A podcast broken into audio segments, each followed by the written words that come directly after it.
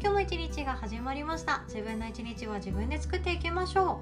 う。今日はですね今からやりたい質問のプロがやっている毎朝自分にする質問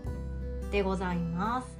毎朝自分にする質問っていうのをこの質問のプロである松田美弘先生っていう方はされているんですけどその目的がですね自分の一日っていうものが充実できたなとか満足できたなとかそれに向けて意思っていうものがちゃんと備わっていたなっていう風な毎日を作れていらっしゃるそうなんですね。でその方がもう毎日毎日自分に対して質問を投げかけていらっしゃるそうでもうその話を読んで、まあ、これ記事なんですけど記事を読んであ私もこれやろうって本当に思ったので今日はそんなお話のシェアをさせてください。とその前にお知らせをさせてください。ヨガの日ではですねいろいろとワークショップ新しいものが追加されているのお気づきでしたでしょうか。ヨガの日ファミリーさんは無料で参加できますよっていうワークショップも8月9月と用意されておりますのでまたよかったらこの音声の概要欄の URL リンクからチェックしてください。さらりといきますと,、えーと、親子で学ぼうロジカルのを育むためのおうちプログラミング講座とというワークショップ。8月22日ですね。夏休みお家にいてもう外に遊びに行くのも飽きたよとかもう暑いから家にいたいわっていうお父さんお母さんとそのお子さんたちに参加していただけたらなと思っております。でこの講師はですね優香先生って言っても本当にすごい方なんですよ。すごい大学の 先生をされていらっしゃる方が世界に羽ばたく子どもを日本からもっともっと増やしていきたいという思いをもとにスタートされているプログラミングの学習なんですね。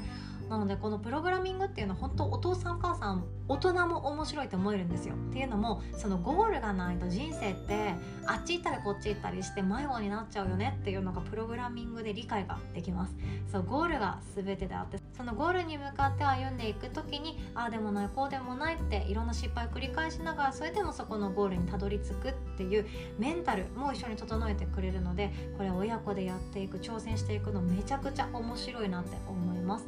そして8月24日の夜はですねこちらはですねヨガの日の会員さんだけのワークショップなんですけども言霊鑑定をしてくださるのりこ先生という方が開催してくださいます。言霊って私正直そんな詳しくないんですよ。えでもそれがですね面白くって例えば私だったら「あやの」っていう名前なんですけど「あ」には「あ」の意味があるんですよ。陰と陽そしていろんな意味があるんですよ。で「や」も陰と陽そしていろんな意味があって「の」もそうなんですね。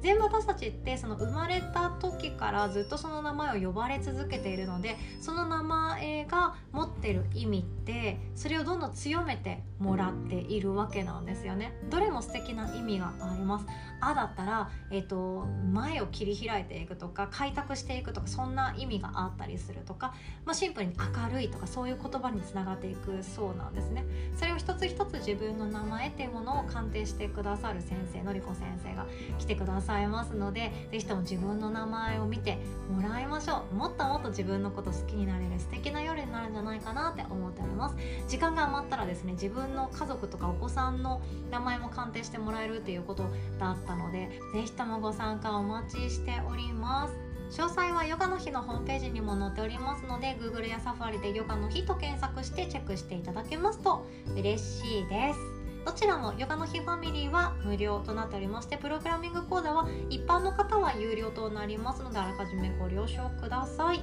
では本題に行きましょう。質問のプロが自分の一日の充実度生産性幸福度満足度を上げるために毎朝自分にしている質問があるそうでそれを使っていきたいなって私も思いましたのでシェアをさせてください。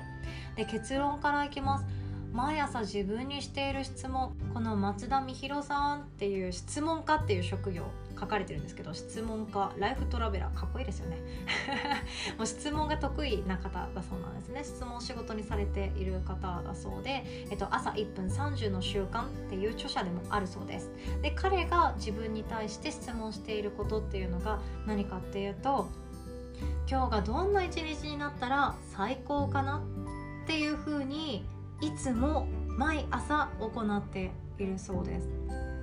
これ面白いですよね。今日がどんな一日になったら最高かなっていう一日一日を全力で楽しんでいる人がやる、まあ、逆に言っちゃうと一日を上手に自分の理想の一日を作ってあげてる人の質問はこれってことなんですよね。でなんでこの質問されてるかっていうと彼自身はですねゴールっていうものを大事にしているそうです。でゴールっていうものが分かんないこともあると思うんですけどゴールをイメージするだけでいいそうなんですよね。ゴールをイメージするとどうやったらそこにたどり着けるかなっていうのを自然と考えて行動してしまうっていうことなんですよね。でこれ私もやったことあって三日坊主なの全然続けられていないんですけど例えば朝目が覚めました。その時に今日寝る時またこのお布団に入って寝る時にどんなことをどんな言葉を自分に投げかけてあげたいかなっていうのを想像して朝を始めるということをやったことがあるんですよね。例えば今日は仕事がサクサク進んでよかったねとか後回しにしていた仕事たちを全部やることができてすっきりしたねであったりそうするとですね自分でそれを投げかけようかな夜寝る時にそれ言ってあげたいなって思ったらその日一日のスケジュールで整っていくっていうのはなんとなく感じられたんですよね。ただ私も三日坊主の常習犯ですので続けてはい 続けられていなくって朝起きたらバタバタと朝が始まっていく感じだなって本当思っているんですよね。いやただこの質問はちょっと私今回はですねもう習慣になるまでやろうって思っています。やった方が楽しそうなんですもん。今日どんな一日になったら最高かなって考えるのってめっちゃ楽しいじゃないですか。でそう思うと、えっと、自分がやらなくていいことっていうのが明確になっていくんですよね。例えば今日一日っていうのは娘も幼稚園がお休みだから一日かけてこの娘と私の絆を濃くする一日になったら最高だよなって思ったら怒らなくていいことも多分あるんですよね。もちろんあの怒るっていうことそれは相手がもうこんなことをしてしまったら怪我するよとかこういうことをやってしまうとあなたのためになってないわっていう時は私もちゃんと怒るっていう行為をすることがあるんですけどそうじゃなくってどうでもいい時その自分の都合で怒るっていうことが無駄になっていきますよね。だって自分の中で今日どんな一日になったら最高かなっていうのを考えて娘との絆が強まったらいいなっていうゴールがあるのであれば自分の都合でこれ起こるの変だよなっていうことがクリアになっていくから無駄にエネルギー使わなくてよくなるなって思うんですよね。あとは誰かに喜んでもらえたら最高だなっていう一日のゴール設定をするのであれば自分のためだけの一日のスケジューリングをするのも変ですよね。あじゃあ今度はこの人たちの悩みを解決できるセミナーを計画してみようかなとかこんな人たちが一緒になって解決できるような問題クリアになれるようなワークショップを作ってみようかなっていう新しいアイデアが浮かんでくるかもしれないですよね。考え事ってみんな好きじゃないですか悩み事って好きじゃないですか。多分私の音声を聞いてくださってる方はですね人より多く悩みを抱えていらっしゃる方が多いと思うんですよね。全く私悩んでませんっていう方も中にはいらっしゃるかもしれないんですが比較的ですね周りの人と比べても悩みっていう課題を多く持ってる方が多いんじゃないかなって感覚的に私はそう思っています。だからこそですねやってみたら面白いんじゃないかなっていう今日は提案です。松田さんが他にもいいことを書かれていらっしゃる。ちょっとだけですね。私の言葉に変えてあの噛み砕いてお伝えさせていただきますね。であの他にもですね今日どんな一日になったら最高かなっていう代わりに今日は誰を喜ばせたいかなっていう質問。これをですね地に足がついていない時に自分に問いただしてみるっていうのをおすすめされてるんですね。特に忙しい時とかもう悩みが次から次から出てきてもうなんかあたふたして疲れ切ってる時もう思考っていうのはこういうことをその誰かを喜ばせたいっていう頭につながんないかもしれないんですけど相手を喜ばせるっていうことが人間もともと持っている喜びの一つなんですよね。誰かが喜んでくれると私たち嬉しいんですよ。みんな自分のこともっともっとあ嬉しいし私っていいやつじゃんって思えるんですよ。不思議ですよね。で誰かの悩みを解決しようと頑張ると自分の悩みも一緒になくなっていくんですよ。これも不思議だなって本当思います。だからこそ誰かを喜ばせることっていうのは人間だからこそやった方がいいことなんですよね。自己肯定感っていうところにも響いてくるかなと思います。だからこそですね忙しい時とか地に足がついてないなとかなんか今日も感触のない一日になりそうだなっていう時は今日は誰を喜ばせたいんだろうっていう質問を自分に投げかけちゃうと変わってくるそうです。一日の中身が。だからこの自分に対して問いただすっていうことで質問するって多分質問して自分の中でちょっと頭の中で考えたり想像してあこれだなっていうまでって多分1分かかってないはずなんですよね。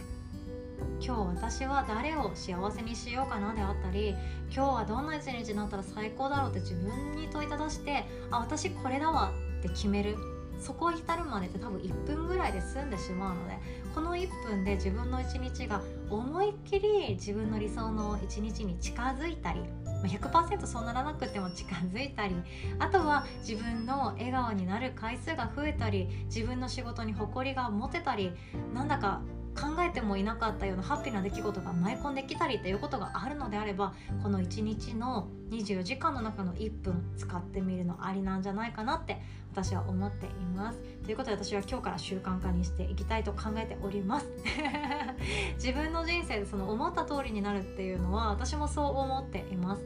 多分私ってこんなことで悩むんだろうなとか絶望するんだろうなとかまた苦しむんだろうなって思ったらそれ用の人生が用意されてるとも思っています。だからこそですね自分の仕事を通じていろんな人たちを幸せにしたいって自分で思う。それだけで道が切り開けていくのであれば思うってすごい力持ってるなって改めて思っております。ということで今日はこんなお話でございました。最後までお聴きくださりいつも本当にありがとうございます。そして来週ですね。8月20日土曜日の朝10時30分からは繊細さんのためのスモールビジネススタート講座となっております。無料のワークショップでございますのでまだ参加したことがない方であったり去年参加したけどもう一回話聞きたいなという方にもぜひとも来ていただけたらなと考えております。